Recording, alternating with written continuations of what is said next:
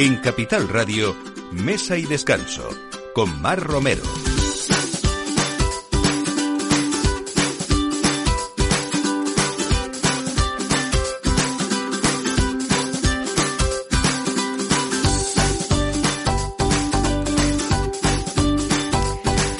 Estamos ya en el momento del aperitivo, de la comida, de compartir y esto es Mesa y Descanso en Capital Radio como cada domingo. Vamos a traer eh, pues eh, mucho tiempo de ocio, sobre todo de compartir también porque hoy vamos a hablar de un restaurante que se llama Fijo en Madrid y que además vamos a hablar no solamente de cocina en miniatura, sino desde luego lo que nos apetece a todos en muchos momentos de la vida, que es eso, compartir y en este caso bocados diferentes. Vamos a tener a Francisco José Bajo que nos va a contar muchas historias y por qué una persona eh, que no tiene nada que ver con este mundo decide en bueno, de momento dedicarse a otra cosa, sobre todo para eso, para compartir con sus amigos y para hacer felices a, a los demás. Eh, tenemos con nosotros también eh, ese referente indiscutible en España y en todo el mundo, en el mundo del vino y hablando de mujeres, que es Isabel Mijares. Y hoy no solamente nos va a hablar de vino, sino también de gastronomía, porque en esta semana eh, hemos disfrutado de Sevilla Gastronómica en Madrid. Vamos a hablar de una cata histórica con ella que ha sido la de Marqués de Riscal también, y otros vinos muy especiales, los de Gerard Bertrand también, que, que llegan a Madrid. Y por qué no hablar de vinos italianos también cuando en este programa la mayoría de las veces hablamos de vinos españoles, ¿no? Tenemos hoy con nosotros a Ezequiel Bequino, que es eh, wine expert eh, de Vienology, que es una empresa que se dedica a la importación y vinos italianos en España, pero lo más importante es que su misión es difundir esa cultura y el vino italiano de calidad.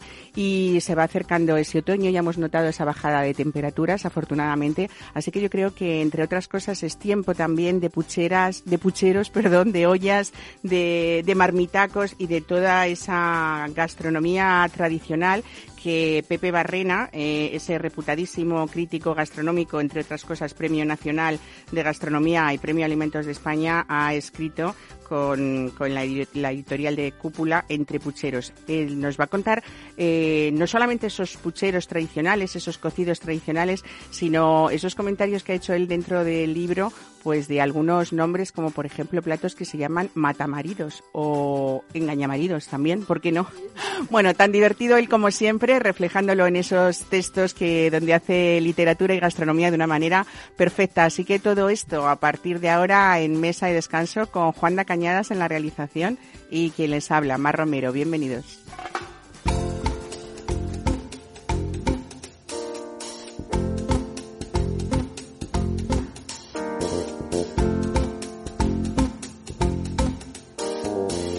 Mesa y Descanso, Capital Radio. Rubera da curri, rubera di cor vermelho, Nachada por esta fundo com natureza, calor da de fogo na céu, da lavanda da curri, curri da flor, com vermelho, só você sabe, esterra, com sangue quente,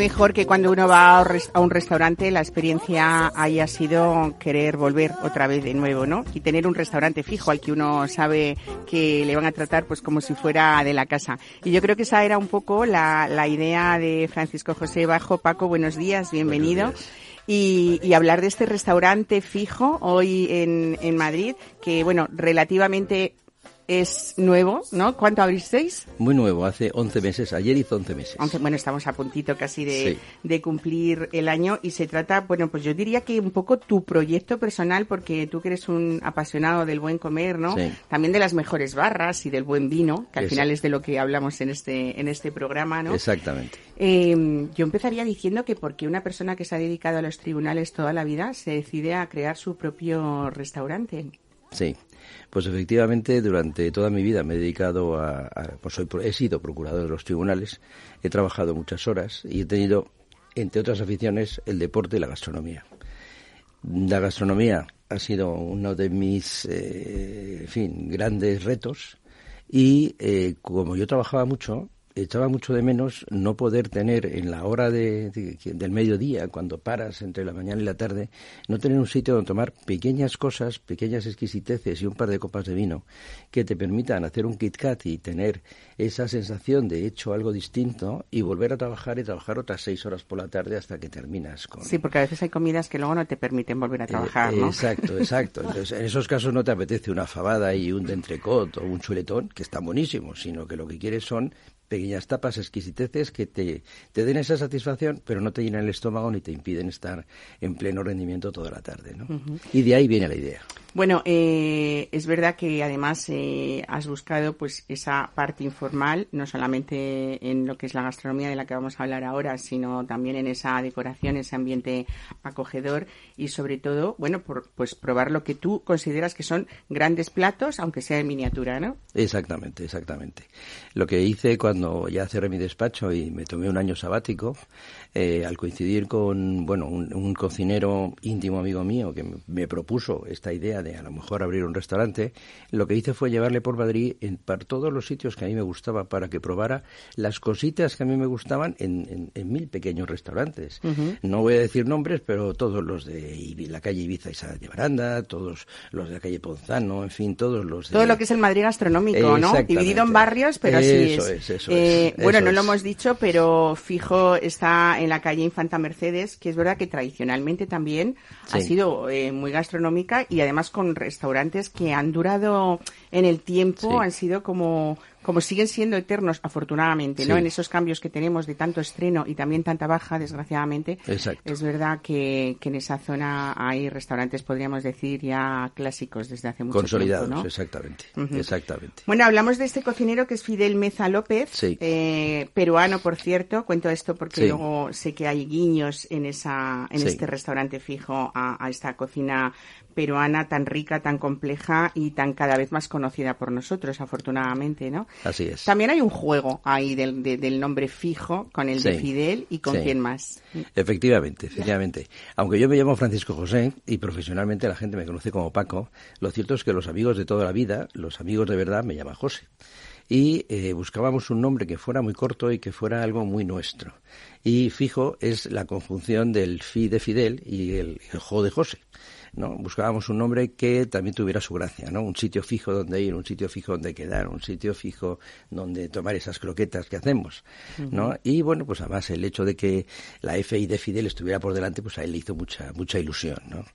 y, y, de ahí viene el nombre, que también buscábamos un nombre que no estuviera registrado en toda España, que, que fuera original, que no hubiera ningún restaurante que se llamara igual. Y fácil además, ¿no? De quedarse fácil con de ello, que no, no es tan fácil encontrar luego un, un, un, nombre con el que uno se, se quede en la memoria, ¿no?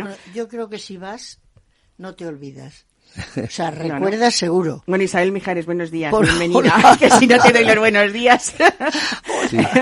Porque yo la verdad es que fui eh, con ganas de, de, quedarme, o sea, de que la comida no fuera un algo que me matara el día, como decía Mar hace un momento, que a veces vas a una comida a mediodía y ya no estás tan ágil para trabajar por la tarde.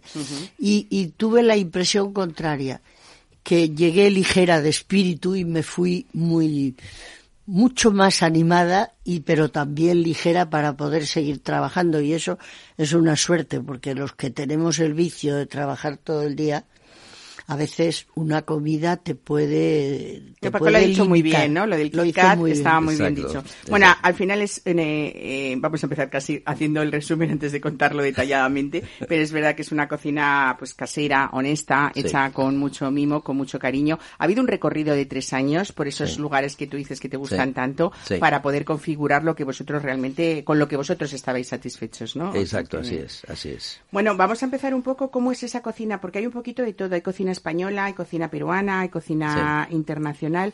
Yo siempre digo que no soy yo demasiado croquetera, pero casi no sé si Isabel si está de acuerdo también en los que uno de los hits, podríamos decir, de una cocina, me da igual un restaurante que una buena taberna ilustrada, que es que casi tenemos un poco la medida de la croqueta, ¿no? Cuando uno encuentra una buenísima croqueta, dice, uff, aquí ya, mm, aquí hay elaboración. Y al revés, cuando la croqueta que te dan de es mala, pones en duda que lo que venga detrás pueda serlo. Bueno, hay una como una veintena de opciones más o menos en esa carta principal, ¿no? Sí, efectivamente, hay 36 platos en total, entre la, carta principal y las sugerencias. Y efectivamente lo de las croquetas estoy completamente de acuerdo. Yo con mi hija, que también es una gran aficionada a la gastronomía, cuando vamos a un restaurante es obligatorio pedir croquetas, porque es, es como que o empiezas bien o empiezas mal, eh, luego vendrá lo que sea, ¿no? Y efectivamente uno de los retos era conseguir que la, la, base, la besamel, fuera muy fluida, muy ligera. Muy melosa, ¿no? Pero sabrosa, exactamente. ¿No? Porque una vez que lo hemos conseguido, y lo hemos conseguido, ya podemos rellenarlo de lo que queramos, porque ahí ya empezamos a jugar. Y así, efectivamente, cuando ya conseguimos que las croquetas de jamón y las de trufa estuvieran muy ricas y todo el mundo nos dijera que ricas están, nos atrevimos con, con cosas nuevas como, por ejemplo, las que ahora hacemos. Las croquetas de torrendo con ají amarillo picante, que no las hay en ningún sitio. que son súper originales. ¿eh? Están buenísimas. Y las croquetas de ají de gallina, que es un plato peruano, que tampoco que yo sepa las hay en ningún sitio, ¿no? Entonces, gracias a que Fidel es peruano, empezamos a hacer estos guiños y estas cosas, y a la gente le está gustando mucho. Y vuelven por estos platos. Se hacen clientes fijos. Qué bueno. Eso es lo bueno.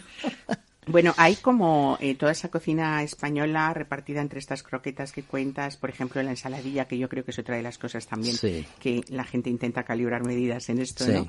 Eh, pero luego otros como el guacamole alegre con gambas de cristal, que parece ser que es uno de los más demandados también, ¿no? Sí, sí, está, está muy rico. Tuve la suerte de tener una amiga mexicana que me enseñó en su casa la receta auténtica mexicana y cómo era su guacamole y cómo era mejor que el que yo estaba acostumbrado a hacer me la llevé al restaurante y le enseñó a Fidel a hacer su guacamole. Por lo tanto, nuestro guacamole es muy auténtico mexicano y lleva unas gambas de cristal frito, además de los, de los totopos o nachos que, se le hacen de acompañamiento.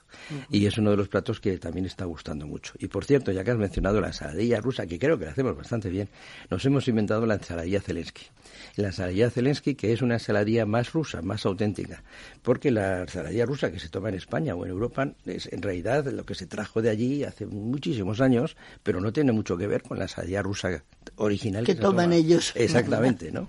Y entonces, en honor a Zelensky y lo que le está pasando... Pues habéis hecho una ensaladilla ucraniana, Hemos hecho una ensaladilla ucraniana, exactamente. Y por lo tanto, pues le hemos metido por los productos más auténticos que lleva la, la ensaladilla eh, rusa, que, que, que, es el, el... Ay, ahora no me sale. El pepinillo agridulce y el, lo rojo, lo que lleva la sopa borch. Eh. Como mucho encurtido, ¿no? Eh, sí, exactamente, exactamente, exactamente. Eh, hay hamburguesitas, que me queda yo aquí, estamos ya en tiempo de otoño, en tiempo de caza, ¿no? Y esa hamburguesita de ciervo con foie, con queso, con cebolla caramelizada. Sí. Eh, hay una salsa secreta además ahí, ¿no? La de Fidel, la de ah. Fidel, efectivamente, que la hace él cada día. Eso es, exacto. Tenemos una ensalada de, perdón, tenemos una hamburguesita de ciervo muy rica, que yo creo que es un plato redondo, y tenemos también una ensalada, eh, estoy con la ensaladilla, una hamburguesita de bisonte también muy conseguida. Son dos cositas originales que eh, a la gente también le están gustando mucho y que los, las tenemos desde el primer día que abrimos y es como el, final perfecto para acabar esa comida de mini platos que como decía Isabel eh, puedes tomar bastantes cositas sin salir llenos porque todos son mini raciones para degustar eh, pequeños en fin pequeños platos pequeños matices y pequeñas exquisiteces dentro de esa carta Fidel ha hecho ha querido hacer su parcela particular y hay un menú largo y otro corto especialmente peruano, ¿no? Exactamente, exactamente. Tenemos por un lado el menú peruano, el menú de degustación peruano, aquí tenemos uno corto y uno largo, el corto me parece que son seis platos y un postre y el largo son seis más dos postres, ocho en total, ¿no?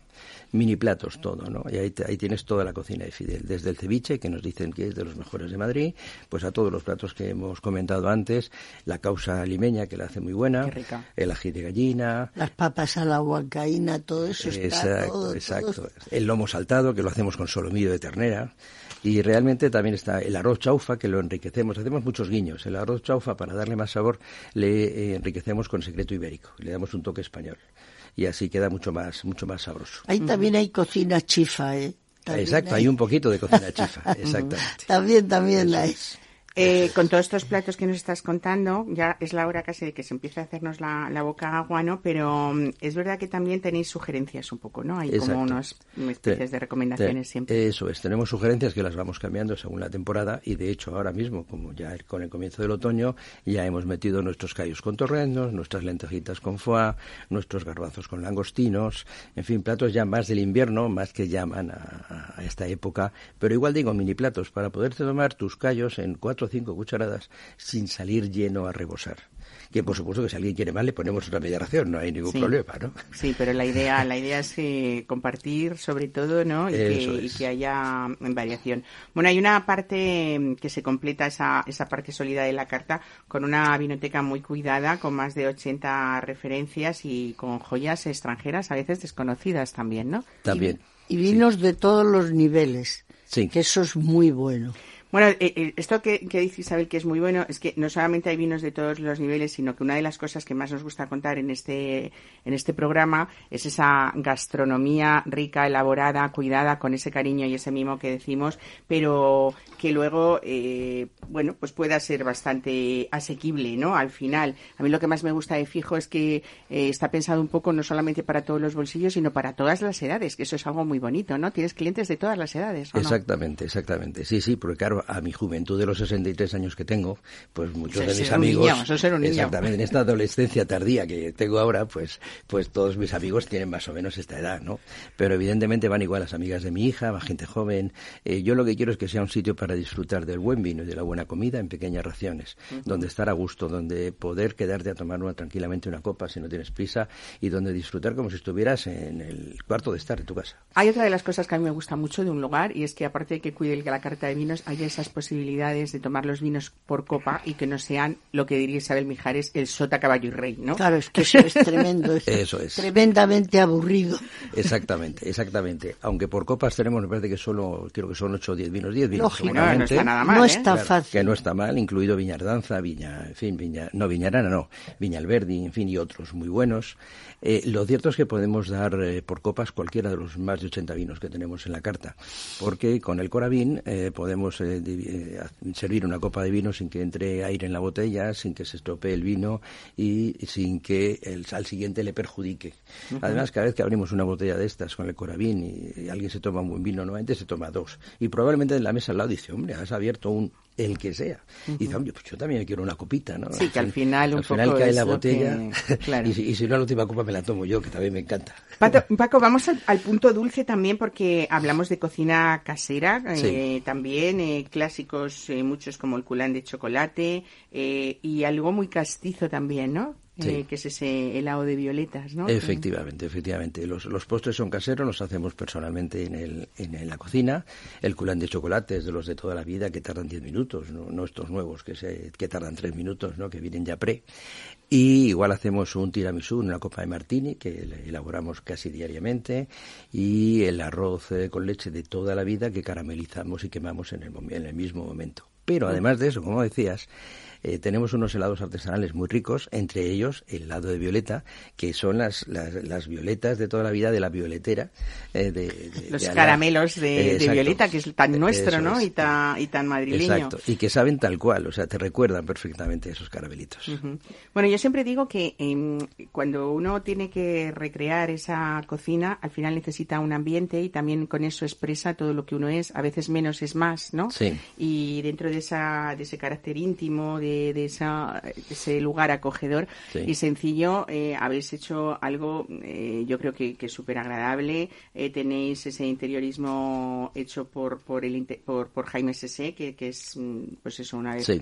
más un poco creando un clima pues para quedarnos allí un buen rato y cálido, relajarnos, ¿no? exacto, sea un clima cálido. ¿eh? donde se donde se dedican las paredes prácticamente a toda la vinoteca que tenemos, pero también con una música chill out muy bajita, pues pues estar a gusto y, y poder disfrutar de la conversación y de la y de la buena comida. Es un poco el que busca eso, también va a encontrarlo eh, el que busque Sí. una taberna moderna, ¿no? Va a encontrar un poco todo lo que estamos con- con- eh, contando de esta gastronomía rica, contundente, pero ligera a la vez, por, como todo lo lo habéis, cómo habéis planteado todo exacto, esto, ¿no? Exacto, es un restaurante hecho al cliente para que sea el cliente feliz. Eh, que el que quiere tomarse una croqueta o dos croquetas se tome dos croquetas, no hace falta que se tome ocho ni cuatro. Y el que quiere tomar una cachofa a, la brasa, a la plancha, se toma una. No, no, no, hace falta que se ponga de acuerdo con los demás para tomar cuatro, ¿no? Eh, ese es el ese es el concepto. Bueno, hay un extra también que, aunque sea una pequeña terraza exterior en este caso, eh, la hemos podido disfrutar, sobre todo este año, como, como un veroño que ya llamado, ¿no? El, verano largo. Eh, y bueno, pues probablemente cuando empieza esa primavera también es un, un rinconcito, pues eso, para probar todos estos platos que estamos hablando, para disfrutar al aire libre y, y sobre todo, una vez más, esa palabra que es tan bonita, ¿no? Que es compartir. Cuando la ejercemos, mucho más bonita es todavía, ¿no? Eso es, exactamente. Yo creo que va a tener mucho éxito porque sales de los juzgados. Está tan cerca. Claro, estamos justo Cuando te toca ir, aunque sea como testigo, sales tan espantado que lo que necesitas es encontrarte con una buena acogida, una, una comida ligera y sabrosa y unos buenos vinos para compartir. O sea que yo creo que vais a tener mucho, os auguro mucho éxito. Creo que Madrid siempre es curioso con la cantidad de lugares que se abren, pero siempre hay un hueco para algo diferente. Bueno, nosotros hoy tenemos huequitos para seguir disfrutando con vosotros, los que nos escuchan desde casa y los que estáis aquí. También eh, pues eso, disfrutar. En este caso vamos a hablar ahora de vino y Ezequiel Bequino va a hacer que veamos a través de esta selección que nos ha hecho hoy, eh, pues esos paisajes de Italia, esa tierra, esas regiones, esa amplia variedad también de, uvas autóctonas. Eh, podría estarnos este programa y tres más contándonos, pero bueno, hoy empezamos con toda esta historia que nos trae.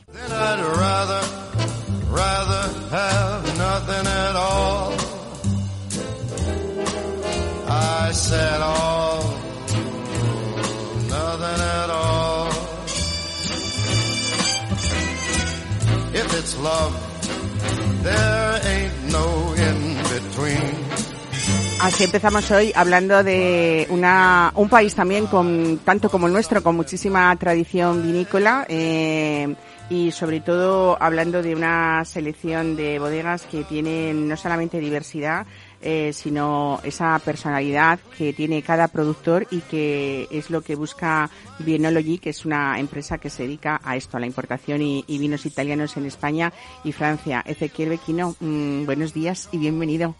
Buenos días, Mar. Qué gusto verte en esta mesa. ¿eh? Gracias. verte en Roma es más gusto todavía. ¿eh? Y ahí en el Lacio, pues mucho mejor. ¿no? Gracias, muchas gracias. Bueno, eh, decía esto, ¿no? Que en Bienology no es que busquéis eh, solamente esas regiones diferentes y, y, tantas y tan diferentes entre sí eh, de Italia, sino que siempre buscáis historias que contar a través de esos vinos que vosotros elegís, ¿no? Eh, sí, bueno, eh, Bienology nace un poco con, con este concepto. Bienology pertenece al, grupo Mama Fiore, que es un grupo ya bastante mm, importante, que comenzó exportando un producto mm, alimentar italiano aquí en España y poco a poco como complemento vendía alguna que otra botella de vino.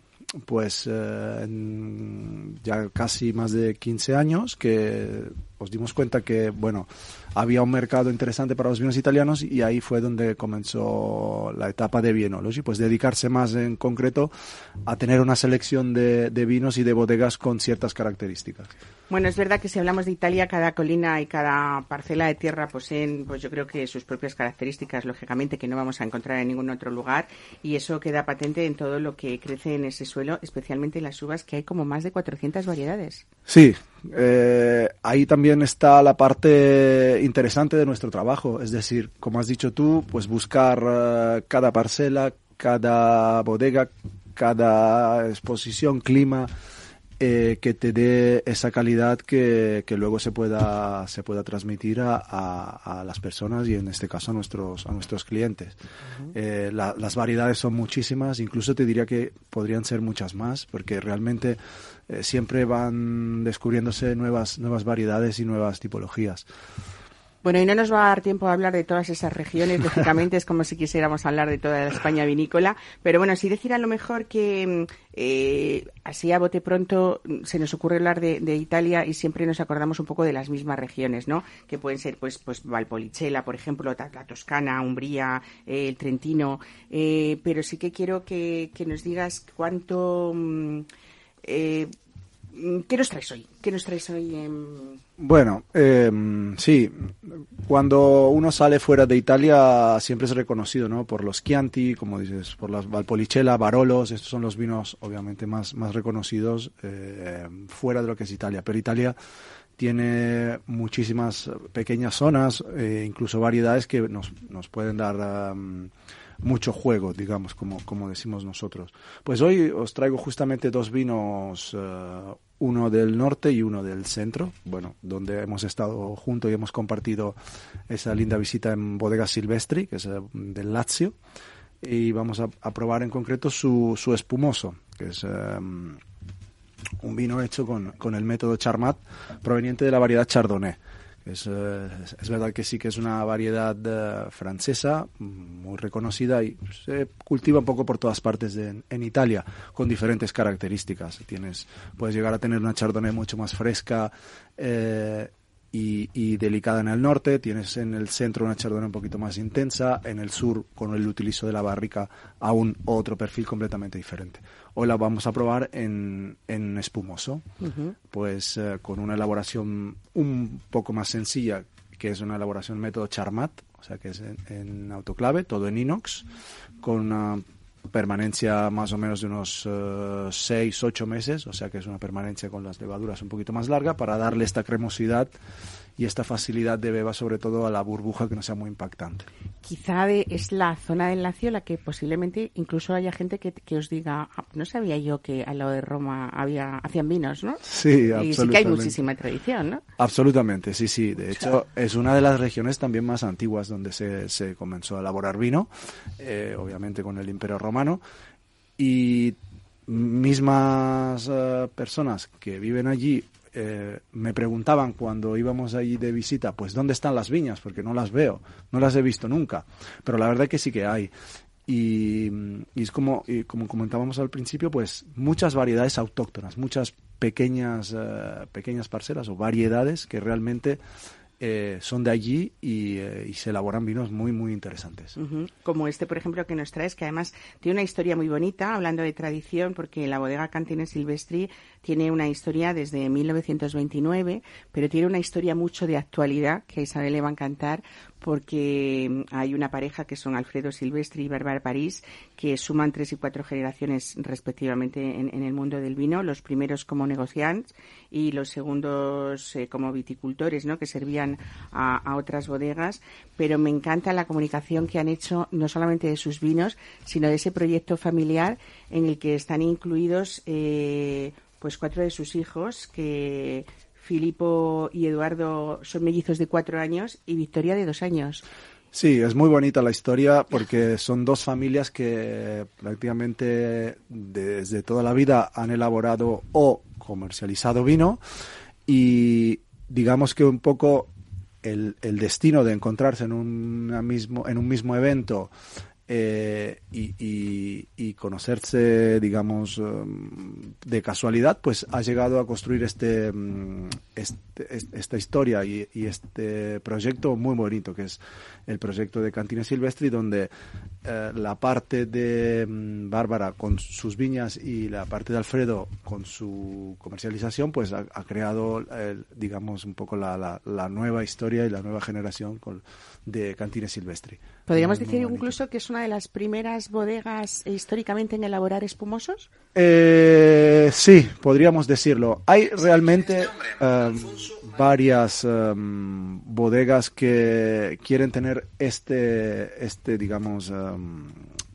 es como decir, discurso. Este, sí, sí, son, son, muchas, la verdad. Alrededor de Italia eh, siempre hay eh, bodegas que, no, yo fui el primero en la DO, no, yo fui el primero en elaborar espumoso. En España pasa igual. ¿eh?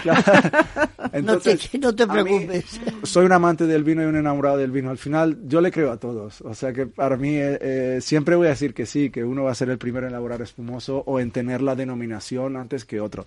Pero la verdad que si el resultado es este, pues eh, que vengan muchas más. Nos has elegido después un, un blanco, que es un vino blanco de, de Frioli, Venecia Giulia, creo, sí, ¿no? sí. Y, y nos traes en este caso una mezcla muy bonita de, de Riesling, de Malvasía y de Fruliano, ¿no? Sí, eh, luego el, el segundo vino que he elegido es eh, de la bodega Viedi Romance. Es una bodega, aquí ya estamos en una de las bodegas más reconocidas del norte de Italia, una bodega que siempre está, bueno, siempre tiene puntuaciones muy importantes por, por la crítica. Eh, y aquí el blend que hacen ellos, pues es conjunto de estas tres variedades que cada una de ellas, como bien sabemos, pues aporta un, un qué, la malvasía, eh, un poquito más de aromaticidad, eh, conjuntamente con el friulano, que sería el Tokai eh, renano también, it- italiano, eh, y luego la Riesling para darle esta, esta verticalidad y esta parte un poquito más, eh, más directa y más, más seca al vino. Lo mismo, aquí no toca absolutamente ningún tipo de madera este vino, está todo elaborado en inox y eso es lo, lo interesante porque se hacen las tres variedades por separado y luego se hace el blend final donde se conjunta el porcentaje dependiendo del añade y dependiendo de lo que el, el productor en este caso está buscando. Eh, es verdad que siempre tenemos a lo largo de la historia del vino eh, muchas tendencias de consumo, ¿no? Eh, ahora hablamos mucho de agricultura biológica y de biodinámica, ¿no? Que es esa propuesta que vosotros también habéis ido buscando mucho. Sí, desde sí, nosotros, la verdad que bueno, el catálogo de Bienology es complejo en sí, pero a su vez yo lo definizco muy fácil de entender. Nosotros lo que mm, intentamos hacer es dar mucha mm, variedad, es decir, que el cliente se sienta tranquilo en, en poder elegir cualquier tipología de vino. No tenemos solo una bodega por región, sino que tratamos de tener varias, eh, tanto a nivel de precio como a nivel de calidad, para que todo perfil de cliente y todo perfil de consumidor pueda elegir su, su tipología. Entonces ahí también es un trabajo muy, muy difícil eh, de hacer porque tienes que buscar también los vinos, como dices tú, ecológicos, biológicos, que es la tendencia que, que- que hay ahora. Aunque no nos fijamos muchísimo en eso porque hay muchas bodegas que no tienen el sello o el reconocimiento de ser biológico, pero lo hacen, Lo hacen desde toda la vida. ¿no? Claro que o sí. sea que nosotros eh, buscamos y tratamos de entender mucho más la bodega y, y, mm, y, eh, eh, tratar de explicar su proyecto desde, desde donde comienza y cómo nace todo. Ahí es un poco lo que, lo que queremos nosotros. Hay otro tiempo eh, en los últimos años, no muchos, en los que el consumidor, eh, con ese afán de investigación que tiene, afortunadamente, se habla mucho también de esa búsqueda de vinos volcánicos, porque que hay muchos en Italia, por cierto, ¿no? En diferentes Sí, zonas. sí, en diferentes. Hay un montón de, de vinos volcánicos porque eh, hemos compartido justamente este viaje en el Lazio y tú has visto que también allí se puede encontrar variedades volcánicas, variedades hechas en suelo volcánico. Obviamente las islas, eh, desde la Sicilia eh, a también eh, la zona de Irpinia, cerca de Nápoles con el Vesubio. Vuelvo a lo mismo. Son, yo creo que son mucho, mm, son modas, son, momentos. Son paraguas también. También. Bajo los que eh, hemos intentado Porque meter. realmente siempre se elaboraron vinos en, en las Islas Canarias y, Claro. y solo ahora la, la- el, el consumidor, oh, es un vino volcánico, pues vamos allí. O en Sicilia mismo, pero toda la vida estuvo eh, ahí el volcán. eh, Bueno, pero es que es verdad que tiene unas tiene características. que absolutamente tiene unas ¿no? Sí y a su vez son características también mm, para un perfil ya de cierto nivel De porque si sí, tú sí. le das a un consumidor que no ha bebido nunca en su vida un vino volcánico lo va a encontrar mm, diferente con unas notas un poquito más eh, marcadas eh, estas notas un poquito más eh, de hecho piedra volcánica est- esta piedra negra ¿no? que, que le llamamos y le decimos eh, pues no es fácil Vinos de A entender veces que, que esa acidez eh, tienen también bastante más frescura, ¿no? Absolutamente, bastante más frescura. Muchas veces otro perfil eh, de cliente te puede decir, eh, parecen casi vinos aguados, ¿no? Porque ahora vamos mucho a buscar estos vinos con poca extracción, de color más, una capa mucho más baja. Entonces, al final, el que está acostumbrado a estos vinos intensos, a estos vinos potentes, pues mm, lo rechaza un poco. Pues Ezequiel Bequino, vamos a seguir disfrutando de estos vinos que nos has traído. Una vez más la palabra compartir viene protagonizando hoy este programa porque desde Vinology yo creo que lo que haces es eso, eh, ir creciendo vuestros clientes en esa curiosidad por, por, por descubrir proyectos especiales, pero que vosotros hacéis que, que se compartan, ¿no? Eh, ¿Hay una manera fácil desde casa de que podamos haceros peticiones? Pues absolutamente sí. Nosotros hemos desarrollado justo, es, bueno, llevamos un año y medio con un equipo de marketing uh, muy bueno que nos está ayudando en esa transmisión y conjuntamente con uh, desde nuestra página web podemos ir a, a Hello Mama, que es nuestra nuestra e-commerce, para poder eh, elegir y, y, comprar nuestros vinos, que es muy fácil. Y pedirlos incluso. Absolutamente, sí, sí. Nosotros, eh, nuestra base está en Barcelona, pero tenemos también el almacén aquí en Madrid, tenemos eh, en Canarias, tenemos en Valencia, tenemos cuatro en Francia. No solo servimos uh, España, sino que también estamos presentes en cuatro países de Europa. Entonces, podemos dar también ese servicio al que, al que quiera. Yo quiero daros mucho ánimo, pero deciros que tenéis mucho trabajo que hacer. Parece mentira que seamos países tan próximos y no tengamos la suficiente información sobre vinos italianos con frecuencia. Yo he tenido la suerte de pasarme 12 años teniendo como trabajo que visitar las diferentes zonas italianas y realmente veo que aquí hay un enorme desconocimiento del vino italiano, sí, sí, la verdad salvo raras excepciones y que hay una complejidad y un, no nos olvidemos que en superficie es el segundo país del mundo y en producción entre España e Italia se lo se lo juegan, se lo juegan y, se, y, y, se turnan. La verdad esto lo he encontrado o sea que os, yo cuando os doy mucho ánimo y deciros que, que, vais a tener que tocar muchos targets de nuestra población que, que tiene poca idea sobre los vinos sí, sí. italianos y merece la pena. ¿eh? ¿Sabes lo que más me gusta a mí de, de entre otras cosas? Pues ese equipo tan profesional que tienen, son expertos catadores y sobre todo creo que hay algo que no sé si vosotros habéis decidido hacerlo, pero yo sí que lo comento porque es una perspectiva mía, que no solamente los vinos italianos están para servir a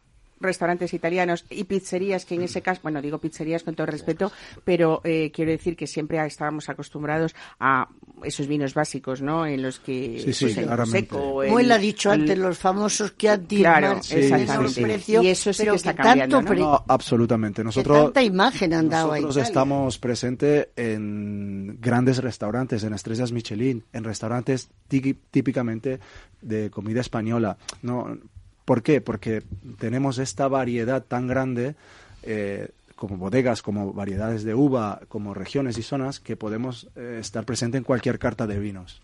Pues lo más bonito que tenéis es que contáis historias y muy creíbles, muy cercanas y que podemos conocerlos así de, de primera mano como, como estos dos vinos que nos has traído y en este caso pues esa zona del Lacio que yo decía que merece la pena conocer, sobre todo porque quizá hablando de vinos probablemente sea una de las de las más desconocidas, ¿no? Pues eh, una vez más Ezequiel Bequino, muchísimas gracias ¿eh? y vamos a seguir disfrutando de estos vinos que nos has traído y nos vamos a hablar ahora de, pucheros, eh, de ollas, de marmitas, de potajes con uno de nuestros grandes gastrónomos, quizá uno de los más divertidos porque a la vez de saber expresarlo muy bien y de tener ese conocimiento, pues nos hace que conozcamos más. Hoy hablamos a través de ese último libro de Pepe Barrena que es Entre Pucheros.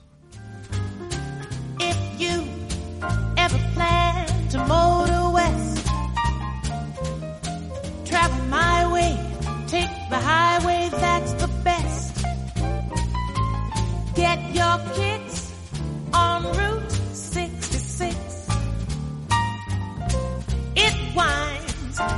Chicago to LA.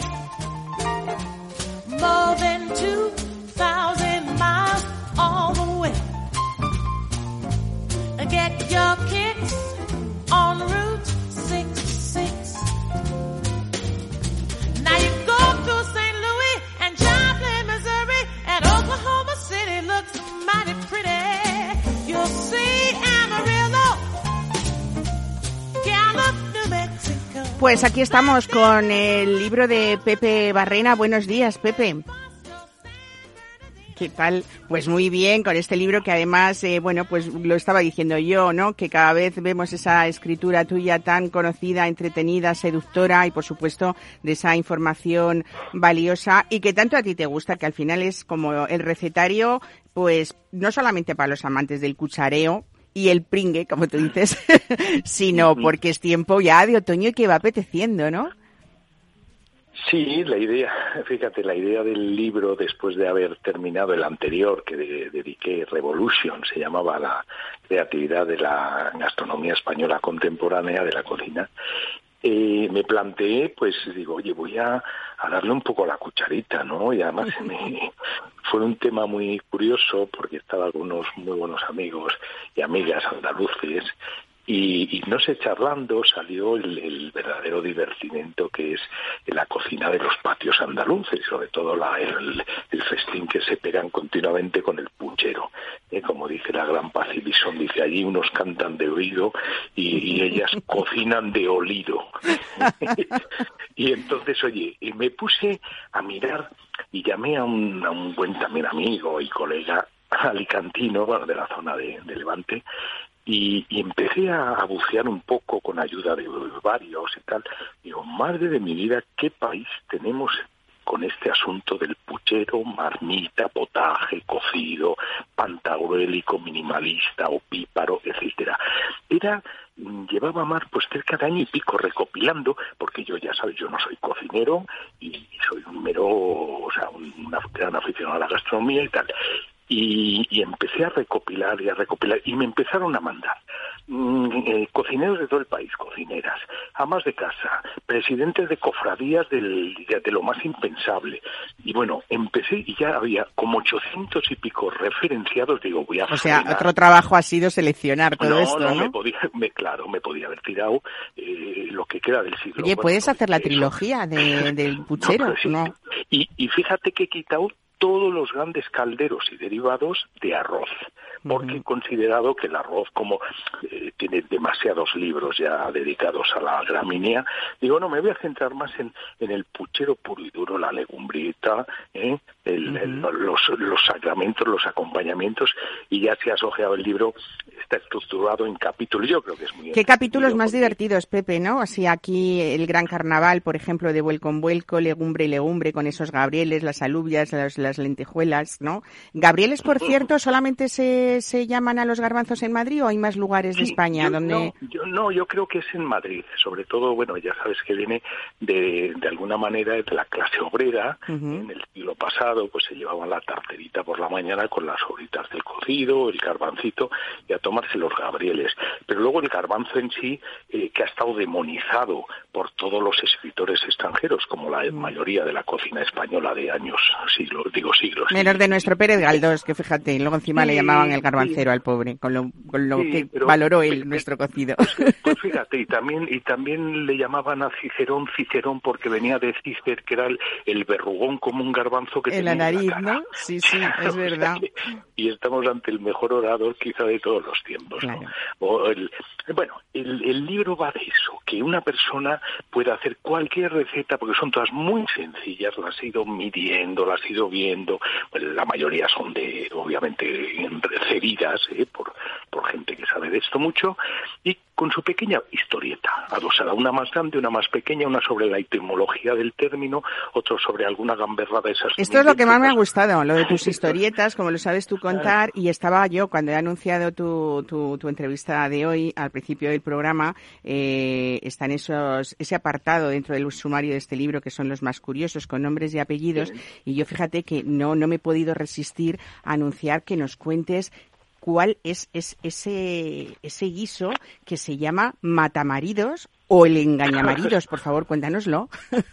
Bueno, pues es el. Espérate a ver que ya refresque la El memoria, matamaridos creo que es un, un, un guiso andaluz que era como una sopita ligera, como que los íbamos a dejar muertos de hambre, ¿no? Algo Claro, así. claro, claro, sí. Es que, eh, pi- es que hay que pensar que, que como en todas las tradiciones eh, culinarias, ha habido mm, una base de las cosas que normalmente se ha hecho por necesidad, como todo el mundo sabe. Y en general era la gente humilde y el producto pobre, el producto humilde, no por ello dejar de ser maravilloso, como todos sabemos, pero de ahí luego se ha ido eh, transicionando a, a que un cocido de garbanzo con una, una hierba del campo, por decirte una bobada, y un hueso de, digo, de jamón y alguno una piedra caliente que echaba también, y como siguen haciendo los portugueses. Y luego ya llega el cerdo, se va metiendo, se va tal y se va haciendo ya hasta siete vuelcos, cinco, los que haga falta. Pero estas cosas, le- la ley del matamaridos, o que bueno, tiene varios nombres, sí que está muy instituida en casi todas las regiones. De hecho, aunque suene un poco fonéticamente y a través de la radio un poco duro, pero es un taco que se dice muy hijo de pu, ya sabes, pues así se ha llamado a, a un, a un guiso en zonas cercanas a Cataluña de, de los labregos que era cuando llegaban a casa y la mujer les preparaba acelgas con patatas y claro le llamaban el hijo pu porque es que les daba ya no, no querían no querían verlo de ninguna manera Bueno, esto pasará Pero- actualmente cuando no queremos que algunos maridos nos engorden y los tenemos aquí a régimen, que no ellos ni, ni ven la necesidad ni, ni, ni, ni, quieren, o sea que un poco Bueno, pasa, lo- pasa se lo- igual, se ¿no? lo, se lo comerán por otro lado Eso es. ¿Eh? Bueno, oye, es, en este vino, en este libro también, Pepe, eh, podríamos decir que contigo o acompañados de, de- de tus consejos eh, estamos comiendo de cine, como, como ese otro libro que, que hiciste. Eh, hemos hablado de, de- de tu reputación como crítico gastronómico, pero me encanta decir esto de que tú siempre has sido, eh, o durante mucho tiempo, productor audiovis- audiovisual y sobre todo el promotor de festivales como Cine Gurlán, que es fantástico y que fue fantástico Sí. cuando comenzaste y que todos queríamos hablar de ello, ¿no? La relación del cine y la gastronomía ha sido una pasión desde hace ya muchísimos años, pero por dedicación, entre otras cosas profesional. Yo también estuve, que gocé muchísimo en la cátedra de Historia Estética de la Cinematografía, o sea, soy muy cinéfilo, y hace muchos años me puse a recopilar secuencias o escenas relacionadas con la gastronomía. Claro, y tengo un archivo documentado para aburrirnos, y de ahí nació Comer de Cine, el libro, que era como unas reflexiones mías por el lado crítico sobre el panorama gastronómico, gastronómico secuencia a secuencia.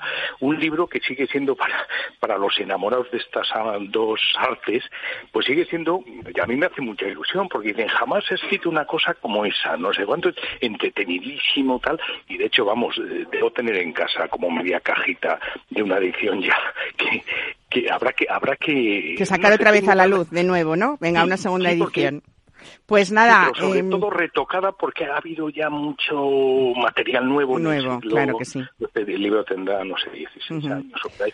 Y, y ha habido mucho material en el cine que sí que me da pie a pensar, más que sería una continuidad, ¿sabes? A lo mejor de decir, oye, vamos a hacer el comer del cine 2 o- o, o- o- o vamos a tomar un postre de cine rematando la comida.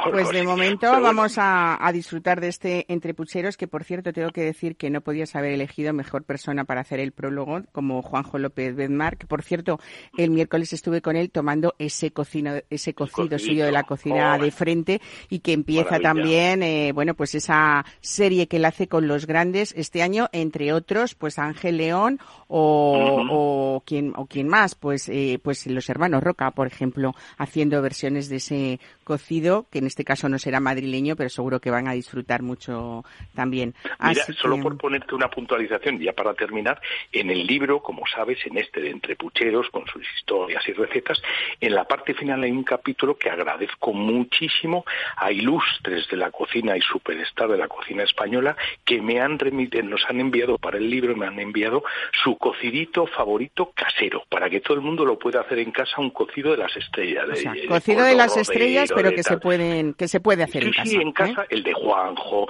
que se pueden hacer en casa sin ninguna complicación. Es una cosa súper chula, ¿eh? Pues, eh, ah, mira, Pepe, tengo aquí a mi lado a Isabel Mijares y me está pidiendo permiso para preguntarte algo, así que adelante, y con esto tú y yo nos despedimos. Decirte Hola, enhorabuena, Isabel, ¿cómo ¿qué estás? Y bien, también hace- que hace Gabrieles que- también hay no pueblos de. Extremadura donde se llama. Ah, Sí, sí, me Gabriel es imagino. también en Extremadura, ¿no? Bueno, pues mira, buena, Sí. buena, buen dato. Bueno, el, el- el arsenal, Isabel, de documentación, ya os he mencionado, tuve que frenar porque era, digo, es que es, es- es imposible controlar esto. O sea, es No, que no, es verdad, tirar- es verdad. Enhorabuena que has hecho un trabajo este- fantástico. y sobre todo en España. No creo que haya, como escribo en la introducción que le dedico al general de Gaulle, ¿os acordáis? Cuando decía, es Sí. imposible gobernar un país con más de 300 quesos. Digo, Monsieur, Monsieur de Gaulle, si ve usted que aquí tenemos más de mil y pico que yo sepa, pues ¿quién va a gobernar esto? No es que es... ¿eh?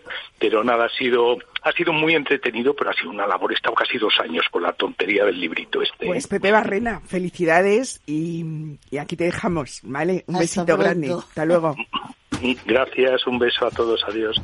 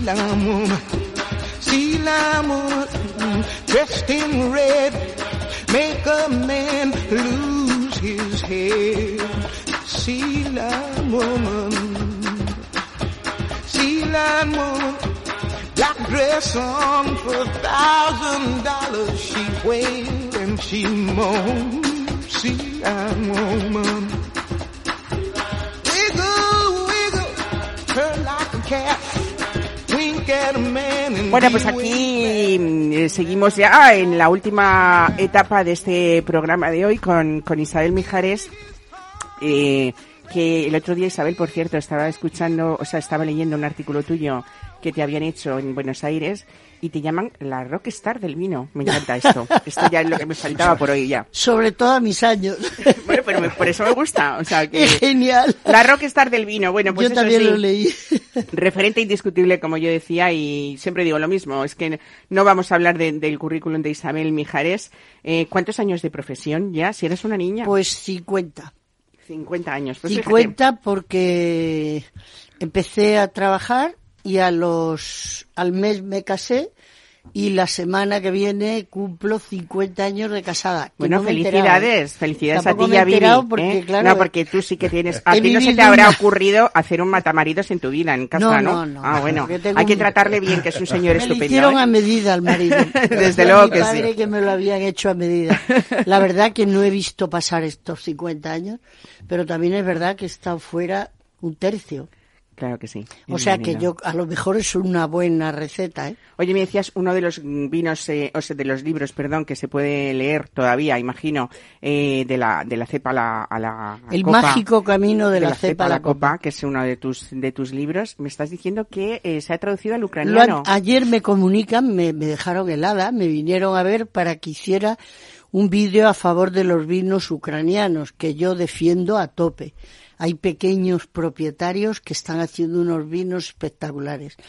Y, me comunican que se ha traducido el libro al ucraniano, yo no sabía nada, y al chino. Con lo cual mm, lo van a poner de libro de texto en las escuelas.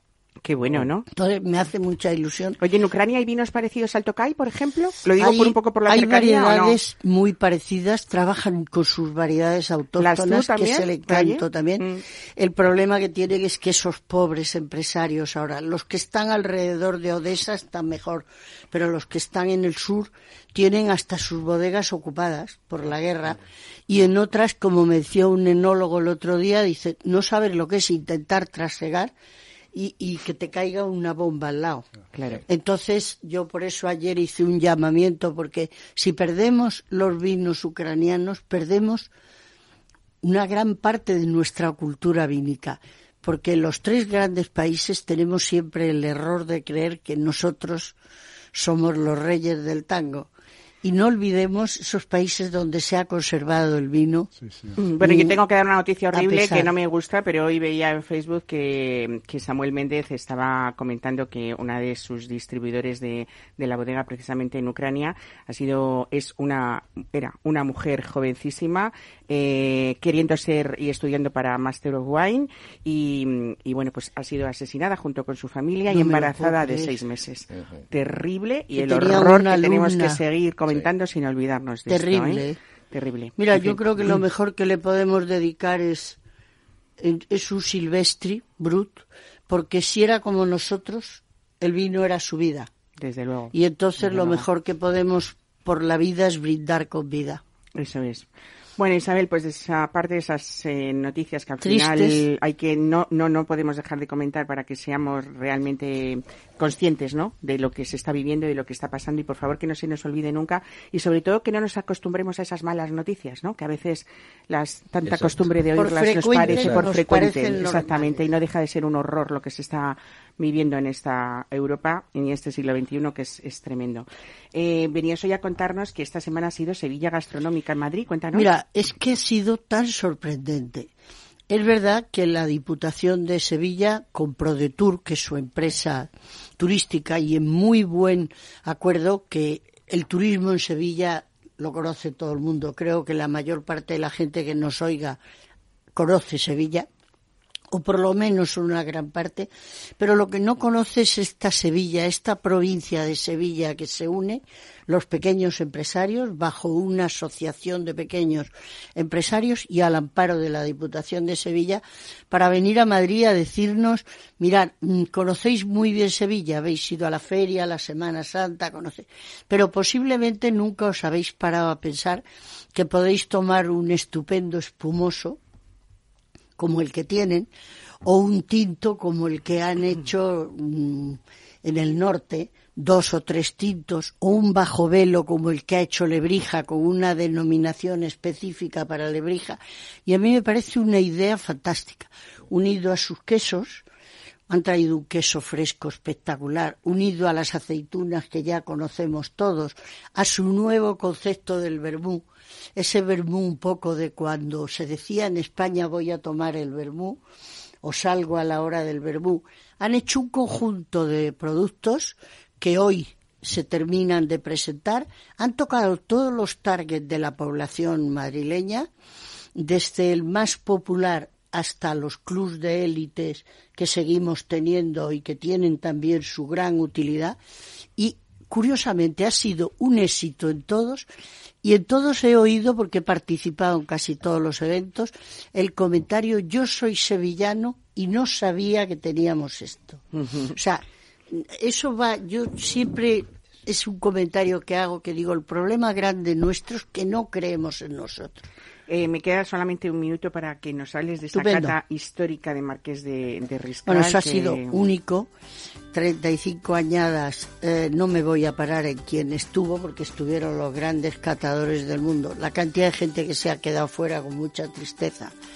Pero es que hemos catado vinos de 1870 y 1871, Esa es empezando por un 62, enteros, llenos de brío, frescos y que nos explican y nos han hecho dudar y decir, hemos avanzado tanto en las elaboraciones. ¿Cómo es posible que estos vinos sean eternos? Qué bonito, ¿no? Lo de la a eternidad ha- a través del vino. A mí me ha parecido que ha sido un estudio histórico de nuestro país. Pues Isabel, como siempre, se nos queda corto el tiempo para hablar contigo, pero sí que te invito a que vuelvas en esta temporada que estás en Madrid porque te han quedado muchas cosas pendientes que, Muchas, muchas. que contarnos. Y además que este es mi programa, el que más Eso me es. gusta. Eso es lo que más nos gusta a nosotros. Paco Abajo, muchísimas gracias. Gracias. Ezequiel Elquino también. A ti y a ustedes que nos escuchan cada domingo. Disfruten de lo que queda de tarde y sobre todo compartan, que es lo más divertido.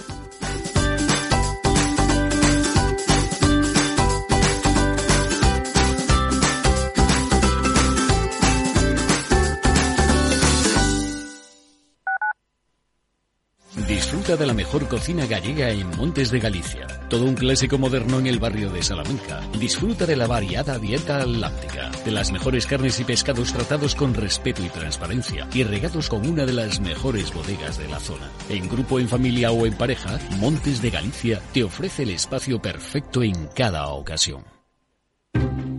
Inversión inmobiliaria acompaña al mercado inmobiliario en este nuevo ciclo. Todos los jueves de 10.30 a 13 horas, el inversor encontrará las claves para realizar su mejor inversión. La mañana de los jueves en Capital Radio tomamos el pulso al sector inmobiliario. Noticias, análisis de mercado y debates donde los protagonistas del sector podrán contar en primera persona los retos a los que se enfrenta el ladrillo. Inversión inmobiliaria pone la voz al sector inmobiliario. Aquí en Capital Radio. Hornos San Onofre. Somos pasteleros y eso nos gusta. Utilizamos materias primas que nos hacen disfrutar y elaboramos todos nuestros productos de forma artesanal, sin sucedáneos, ni margarinas, ni grasas trans. Sabemos que las cosas buenas son importantes. Con el hashtag buscamos gente dulce. Hornos San Onofre, calle San Onofre 3, teléfono 91 532 9060 y calle Hernani 7, teléfono 91 554 3396. También nos encontrarás en el mercado de San Miguel, www.pasteleriasanonofre.com. Esto te estás perdiendo si no escuchas a Rocío Arbiza en Mercado Abierto. Albert Triola, consejero delegado de Oracle. Yo suelo decir que la digitalización es el plan de pensiones de las compañías y las empresas, con lo cual eso va a llevar a que las compañías van a comprar más software. Mercado Abierto con Rocío Arbiza.